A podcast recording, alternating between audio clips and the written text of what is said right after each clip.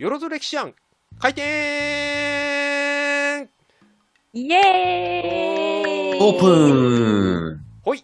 というわけで、本日の店長を務めます、歴史を楽しむ会副会長にして、えっ、と、企画戦略部担当、そして歴史を楽しむ読書会主催のマイトです。じゃあ、今日一緒に参加してくれるメンバーは、じゃあまずは萌香さんからお願いします。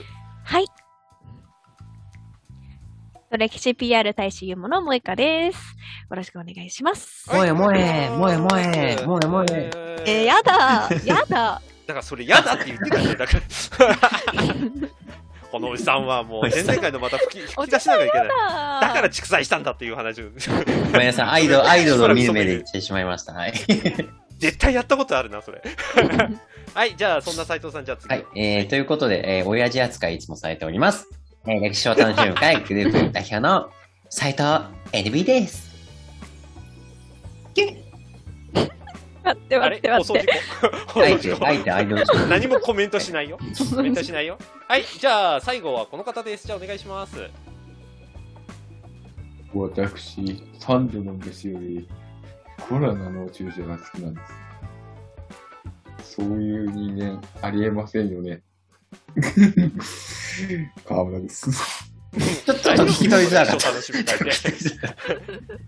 うん、うん、まあ、それとあと後半二人がもうネタでしかねえっていうね。大丈夫かな、この回。ネタ枠。やばいですね。はい。はい、じゃあ今日のコーナーは僕担当ということで、今回のコーナーは、マイトの歴史相談室イエイーイ。い、というわけでこの回の中でも割と歴史は全般的に詳しいと言われている私マイトが、まあ、歴史のことはもちろんそれ以外のこともいろいろ相談に乗っちゃうというコーナーです。ということで今日はお悩みの方々が一応3名いらっしゃるので、まあまあ割といける範囲でバッサリあの時間の許す限り答えていこうと思います。はい、じゃあまずは斉藤さんからあ、わかる。あ、ふ、あ、振られた。えー、あ、じでもはい純粋に聞きたかったんですけど、はい、早速。はい。はいはい。なんか、なんていうんですかね。えー、まあ、広い意味の読書でいいんですけど、マイトさんいっぱい読書会ね、取材されたりとかね、読書術の話をされたりとか、いろいろしてると思うんですけど、あーまあまあまあ、はいこれまで多少話は聞いてるんですけど、改めて、なんか歴史本を読むときの、ななんだ、スタンスとか心構え、どんな風にされてるんですか？ああ、えっと、これ、読書全般に入れるんですけど、あの本を読むって、その本の著者のゲームルールに従うことだと思ってるんでよムですすか？ほうほ例えばほら、どんな風な展開になるか分かんないじゃないですか、まず自分の生い立ちから話して、なんかこういう風に書かれていて、最後こんな風にまとめるっていうルールかどうかも分かんないですか、本には。最初に結論書いてあるかもしれないし、本によってはあのあらすじだけき読んでもらえればいいです、中身はみたいなこと書いてあったりもするんで。割と著者のルールのが支配してるゲームに飛び込むみたいな部分ってあるわけですよ。でそれで、いや、俺はこんなやり方嫌だっていうやり方やってもいいんですけど、まずは著者の言い分にちゃんと乗っていくっていうはい読書でいいと思う。で、それが気に食わない部分があったら、例えば2回目とか、まあ、そうじゃなくても途中から、俺は気に食わねえからこういう読み方で読むぞっていうことをやるっていうことかな。あのじ俺はこういうことじゃないと嫌だってだだこねすぎず一回ちゃんと相手のルールに乗っかってみるっていうのは読書の実は醍醐味の一つですね。はい。あの、かたくなな読書は割と疲れますう、んお互いに。まあ、精神使いますもんね。なそうなんです、うんそうなんです。そうですそうねそうそう。だからそれ大事にしてます。るほど。はい。勉強になります。はいそん、な大丈夫です。いえ、ありがとうございます。じゃあ次、次並んでるのあれ、もう一個さんでいいのかな？なんか、あの、河村さんがね、なんかずっと遠くに。なんか言えて、言えて。そう、なんか河村さんに言えてます見えないんですはい、はい。じゃあ次、もう一個さん聞きます。別にはい歴史以外でもいいですよ。はい。あ本当ですか、はい。でもちょっと歴史のことお聞きしたいんですけど、はい。私高校生の頃からなんかその、うんあ歴史教科書に載ってる人物が絵じゃなくて写真になったあたりからすっごい苦手でああ、はいはいはい。もうなんか世界史も苦手なんで世界はいはい関わってくると本当わかんなくなっちゃって本当、はいはいはい。あずっとテストの点数悪かったんですよ、うんうんその近現代史にうん。興味をうん。持つというか、はい。あのこうなんかあの本でも出来事でも何でもいいんですけどはい。ここから手つければちょっと楽しくなるよみたいなやつありますか、はいえっ、と、まず、近現代史になればなるほど、今の僕たちと密接につながっているものが実はすげえたくさんあります。例えば、今の大河ドラマでやったら、あの、晴天をつけ。の渋沢栄一でいくと僕らの産業にほとんど関わってたりするんですよ。例えば銀行の話でいくと、これ、あの、ワイワイ歴史通信のラジオでも話したんですが、僕、あの、弘前に行った時に、弘前に行ってまだ旧青森銀行の建物が残っていて、そこの青森銀行の中入っていくと、古代から今の紙幣までが全部残ってて、それが展示されてて、それ見ることができるんですよ。で、そこの展示されてるところの中に、2つの、実はファックスが残ってるんです今でいうところの。で、1通何かっていうと、青森銀行の支店長から東京の渋沢栄一にお願い事をした電報なんですよ、そのうちのへ一が。ーそれは何かというと、明治になってから銀行って立ったので、要は銀行ってお金を貸したり返してもらったりってことをやるわけじゃないですか。わからん貸し方がっつって。へーだから、教えてくださいって言って、渋沢栄一に電報を送ったっていうその電報が残ってるんですよ。え面白い。すごい。うん、そしたら、帰ってきた、ちゃんと渋沢栄一から、こういう風にやるといいですよって言って、それの両方が展示されてるんですよね。今でこそ僕らはお金のことに関して、まあ、悪い意味でも割と頭に悩ませたり、いい意味でもね、あのこれあったって喜んだりとかってしてますけど、当時はそれ以前に、どう扱えばいいんだろうっていうことで困ってた人たちがいて、それと渋沢栄一がやり取りをしたことで、ちゃんと、なんていうかな、必要な人たちにお金を貸そうっていうことに関してみんながけんけんがくがくしてた様子が伝わってくるんですよね。だから、なんか今うん、この僕たちが、なんか今困っているとか、ああだこうだとかっていうのもあるんですけど、もう100年ぐらい前でこんなに差があったと、認識の。うん、で、この認識がわずか数百年にも満たない間に、ここまで整ってきたっていうことを感じるだけでも、なんか目の前にあるものがすごい豊かに見えてくるんですよね、僕。だから、あの、確かに、あの、明治初期の写真って基本的にみんなダサい。カメラ慣れしてないから。だけど、ああ、この人たち慣れてなかったんだなって目線で見るっていうことですね。偉い人だと思わないことですよ、そういう意味で。確かに、そう考えたら分かりやすくて面白くなりそうです。そうですね。なんかほら、この人たち写真撮ってる時に、ほら、あの、萌香さんも知ってると思うけど、パカって開けて、はい、そのままとかって言って、何十秒とかあって、待ってくださいねって言って言った後、パカって閉じて、はい、終わりですとかって言ってたわけじゃないですか。そんなことやってて、まともな写真なんか撮れないですよ。今だって僕ら証明写真まともに撮れないんだもん。いい写真撮れないんだもん。まあ、萌香さんほら、ポートレートやってるから。撮れんのかもしれんけど、僕ら写真慣れしない人たちってもう顔作るのだけで来るんですよ。一回この間僕あのプロのカメラマンの人に写真撮ってもらいましたけど100枚撮って45枚ですからねうわいいなっていう写真って、確かに、それはポートレートやってても思いますね。うん。はいそのうちの1枚がたかだか残ってるんですもん、そんな上出来の写真なんか残ってるわけないあの人たち。1回しか撮ってないんだから。みたいなイメージでいるといいと思います。っていう確かに面白いかも。はい。ありがとうございます。はいありがとうございます。さあ遠くにいたか河村さんが戻ってきた。はいあ、はい。遠くに行っちゃった、え はい。言っちゃいます。えっとですね、はい。えっと、皆さん自分のなんか質問ばかりしてるんで、ちょっと自分はちょっと違う質問しようかなと思います。はいはいはいはいはい。あの、うんえっとですね、視聴者の方がいると思うんで、視聴者の方が初心者でも関係なく、うん。歴史のことで一番爆笑して、マイトさんが今までで爆笑したことってなんかないかなと思って、ありますかね聞きたい。おー一番爆笑したこと、結構いろいろありますけど、一番、あー、ごめんなさい、萌香さんには大変申し訳ないんだけど、僕が一番爆笑したのは、中国の歴史の芝園ですね。芝園。あの、どんな人かって簡単に説明すると、三国志、うん。皆さんご存知の、三国志を終わらせたのって、あの、秦っていう国なんですね。秦って言っても高杉晋作の方の秦ね。はいうん。はい。うんうんの、その秦の皇帝だったのが芝園です。で、この芝園がなんで爆笑したかっていうと、この人ですね、歴史上類を見ない、あの、お女の扱いがすげえひどかった皇帝です。やばいやばい はい。具体的にどんなえっとですね、具体的に言うと、かのえー、と彼には、一応、お妃さん候補っていうか、もうほぼお妃さんが一応3000人以上いたと言われてる。一応うんおつ、お手つきの人までいると1万人だったかな？一応、ここは諸説あるんですけど、もう4000、あの、1000人単位です。でいた。と言われていて、その人たちを、宮殿の中にお屋敷を建てて、そこに住まわせてたらしい。全員分ですか？あ、いや、だから一人こ、あええ個別に住まわせてた。で、個別に住まわせてて、じゃあ夜どうやって通うかっていうと、牛牛舎走らせてうん。あの牛牛舎の気まぐれで止まったところに俺今日行くってやってたって。な何のルーレット、ですか。そうそうそうそう。だからねそういう気まぐれでね楽しみなんか持ったなんか悪い意味の運命のルーレットですね、それ。うんそうそうそうロシアンルーレットみたいなことでですね。でねしかもねちょっとさらに面白いのがここから萌香さんが一番ブチ切れるかもしれないけれども当時の女性たちってやっぱりねあの皇帝が来ないとあれなんですよ、ほら出世できないいい嫌な言い方をすると、うん。あの皇帝の子供が生まれてやっぱり自分はお妃さんになってっていう風になっていくから、皇帝に来てもらいたいんですよ。だって今のロシアンルーレットみたいな感じでいくと4000人いたとしたら4000分の1ですから自分にでどうやって来てもらうかって考えると牛の気まぐれで行ってるわけだから牛に来てもらえばいいわけですよ。うん。うんで牛っていうのはなんでどどうやって来るかってことを考えたときにその当時の女性たちが考えたのが、家の前に塩を置いとくと来る。え？どうしてしまうんですか？あのうほら通りかかってほらここで止まればいいわけですよ要するに。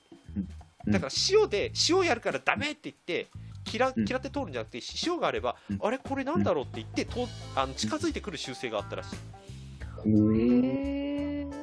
でこれが実は今家の前にあの猫対策で塩撒いてるとかってあるじゃないですか、うん。うん。あれの元ネタだって言われてます。あ、そう。へーええまあ、最もこのもも森塩ね、いわゆるうちの前に置いとく森塩、森塩は最もこの、しえー、とし芝居じゃなくて、真の始皇帝だったっていう説もあります、これやったのは。ちなみに真の始皇帝も大体同じようなことやります。何千人も妃をよかたごとに置いといて、自分の気まぐれで行くってことをやってた人なんですけど、えー、キングダムでかっこいいのに。あのキングダムの後半から落ちていくあの真のや始皇帝ですから。知らない。っていうのがこれ聞いた時のこの爆笑具合とは尋常じゃないですよ。おかしい、何それとかって。で、この芝居のあたりからあのシーンがちょっと衰退していくっていう物語でもあるんで、しかもその芝居のちょい手前で三国志完結してますからはい、なんかその時代の流れのギャップを感じましたよね、あの時の面白かったのは。あ、でも日本の歴史でもね、あの、面白いことってたくさんありますよ。ありますはい。例えば西郷隆盛。の名前の日本、の、はいなにうん。あの西郷隆盛の名前の由来とかね。あー。え、名前の何なんですか？あご存知の方は多いと思うんですけど、西郷隆盛の本名は西郷隆盛ではありません。西郷隆長っていうのが実は本名です。はい、でなんで高森ってやったかっていうと、明治になってその自分の名前を登録しなきゃいけないということになって、あなたの名前登録したいんですって言ったら、えーうん。西郷さん、まあ、当時、岸之助さんですけれども、岸之助さん何を言ったかというと、俺、高森でいいってうん言ったと。でもそれって、高森ってお父さんの名前だったんですよね、本当はね。お前の名前じゃないんだよって。まあまあ、まあ、そうあの本人が言ったという説と本人が覚えてないからあの西郷隆盛の知り合いの人がいて高森だったんじゃねとかって言ったからそれ書いたっていう説もあって、まあ、えっとどっちだったかなちゃんと覚えてないけどいずれにしてもそんぐらい適当だったってことですね自分の名前について適当だな。は。はいあの日本の適当になっちゃったんですはい、日本の名前の由来って、えっと僕らとちょっと違っていて、例えば斎藤さんが豊臣秀あの戦国時代にタイムスリップして豊臣秀吉に会った時に秀吉さんって言ったら多分斎藤さん殺されます。やばい、はい。うん。はい、なんでかっていうと秀吉っていう名前は基本的によほどの人じゃないとその人名前を呼んじゃいけない名前なんですよ。はい。はい、ー。あそう。あのなんていうかな名前に魂が宿っているからその魂に触れるのはよほどの人じゃないとダメっていう考えだったっていう説もあるんですけど、まあ、いずれにしろ、うん。えー秀吉って呼んじゃダメで例えば関白殿下とかね関白だったらね太閤殿下とか太閤殿下とか、もしくは、うん。えーと木下藤吉郎ですから藤吉郎さんとかね、そういう類じゃないとダメなんですそうえ。ーそうすると信長とかどうなんですか？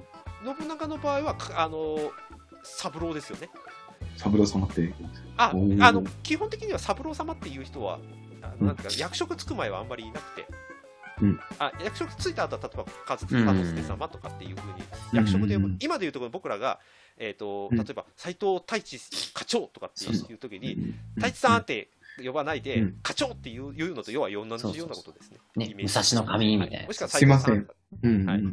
続けてすみません。あの、この、やっぱり、あのーと、名前で呼んでしまったエピソードとかあるんですか？笑っちゃうことで。あそれは記録にはあんまり残ってないです、それは。あのただ、うん逆を言うと、書状に残ってる時に、この人、名前で呼んでるってことは、親しい間柄なんだなっていうことが分かるみたいな研究はやっぱりあったりするんで、そこでむしろ参考にしてるっていうところあります。ちなみに名字も似たようなところがあって例えば斎藤さんが平家だったと平姓だったとして、うん。でただ斎藤氏っていうところに住んでたから斎藤という名字を名乗ったとすると斎藤さんに向かって平さんっていうのはすごく失礼だったりしますね、まあ、別に呼んでもいいんですけどあのそこの名字もなんていうかなうん。ブランドなんですよ本人にとっても。そうですね。だから自分が平姓って名乗るはいいんだけど相手に平さんって呼ぶのはえうん。みたいになったりする可能性がある。だからそういう意味でいくと斎藤さんが平姓であ平あの平家で斎藤名字を名乗ってるみたいだとすると、割とその周辺に斎藤さん多かったりするケースもあって、地組みたいなはい。だからとそうだから豊臣秀吉みたいに全国の大名にみんな橋場姓を与えちゃったからあなたもあなたも橋場さんみたいなことになってるケースはある。うん。書状を見ると大体橋場さんですからね、自分が名乗ってるのね、お前誰だよみたいな。あっちも橋場さんじゃねえかみたいなっていうことは 書状を見るとよく起こっていてややこしい、はい、戦国時代のあの立花宗茂みたいに何回も名前変えすぎて宗茂って名乗ったの晩年近くとかっていう人もいたりするんで、はい、結構ねそこら辺はね名前めっちゃ変わってる人いろいろありますね面白い。うん。はい。うん。はい、あの名前についてはあの中国から入ってきた時とやっぱり今の僕らが感じてる、ね名前と変わってきちゃってるんで割とだから豊臣秀吉とかって気軽に言っちゃいけうない、ん。本当はね、はい。はいはい、みたいなことみたいなのは爆笑ネタとしては割ります名前ネタでいくとね面白い。面白いですね。はいじゃあせっかこれで番くもう一ですね。はい、もう一個ぐらいもしあれだったら受けますようんうん。はい、はい、どうぞすげえすいません。はい。じゃあ、怒ったと内容ないですけど、逆に、ムカつくとかいう感情的になったっていう。あーあの歴史上の人物でなんかこの出来事切れ、あいつ腹立つわ、うんこんなことしてみたいなことってことですか？うん。あ許せねえって。ーあーこあこいつのことが許せねえとかそんな感じでいいですか要するに？そうです、そうそうそああなるほど。それはあれですね、11代将軍家成ですね。あう。みんなに、ああいう、はいはいこれまた萌香さんをぶち切れネタかもしれないですけどこの人あれですよ将軍滞在50年以上やっててあの女かっこいいすぎてて山ほど子供産ませたやつですから。確かに、確かに、確かに。50 52人でした。確かに52人。52人ですね、そういうはい。はい、でしかもその子供の扱いに困って幕府がどうしたかっていうとうちの子供いりませんかって全国って大名に言ううんえ、最低。責任取りやがれ。着いやあの言い方よくないですけど着難以外スペアなんて江戸時代っていう。あうん。で森川さんもっとあの怒った方がいいのはこう言うじゃないですか、みあの子供欲しい人いませんかって呼びかけてくださいってみんな なぜ なぜかってこのなぜが一番ムカつくと思うんですけど将軍と円通長になればお金貸してもらえるからです、わそうそうそうそう。あ、子供は何だと思ってるのかな？うん、でもそれそれで割とみんなおあの子供をもらったことで江戸時代の社会制度が割と崩れます、うんうんうんうん。ちなみに東大の赤門はそれがきっかけでできましたからね今の。へえ。その当時はへー。11代将軍家成の娘だったかな、娘と、うん。あの加賀藩のと当時の殿様が結婚するときに作って送ったのがうん。当時の赤、うん。今の東大の赤門です。ね、屋敷跡ですもんね、前のね。そうです、そうです、そうです。はい。今と日本書が出てきましたけど、世界史編はあるんですか？世界史編とかあ。世界史編でムカつく、あまあ、ムカつくって言った、あでも世界編でムカつくっていうのもあれですよ。そういう意味でいくと、芝居とかあの、うん始始皇帝だったりしますよささっきの話でいくと。うんうんあ、まあ、ちあのチンギス・ハンとかでもいいですよね。皆殺しにしたとかってエピソードがあるから。いいですよ。うん、あの日本って俗滅ってあんまりないですから、そうですね。海外は割と当たり前のように起きますけど、日本はそんな俗滅っていう文化があんまりないので、まあまあ、鎌倉時代にね、あの源氏の武士同士が皆殺しし合うとかっていうのはありましたけど、うんそれちょっと薄れてからはあんまりないですからね。江戸時代のお取り潰しも意外と一族皆殺しみたいなことじゃないですから、最終的にほとんどの人はあの旗本で存続したりするんで。意外とね、そこら辺はね、あの文化としては寛容だったりしますよね。むしろあの明治以降の方が割とつひどかったうりん。へ個人え。としてはね。うんはいあれですね、ちなみに自分は。そうそう、んちなみにあの日本人の今の歩き方、右手と左足が両方で一緒同時に出るとかって歩き方になったのは明治からです。これ、ドイツ式を採用したからですね、体育であ体育軍隊式でそれまでは右と右足が両方出るっていうあのナンバー歩きをになってたって言われていて、へえ、そうなんだ。そう。歩いたことあります？っていう感じですね。うんはい。はい。歩いたこともありますけどね。ああ、そうそう、僕もやったことあります、それ。でもですね、人前から見たら、な、なんなんだこいつと思われたら。怪しい。い 本当に怪しい。怪しい。頑張るには本当に難しいっていうことで。怪しい。うん。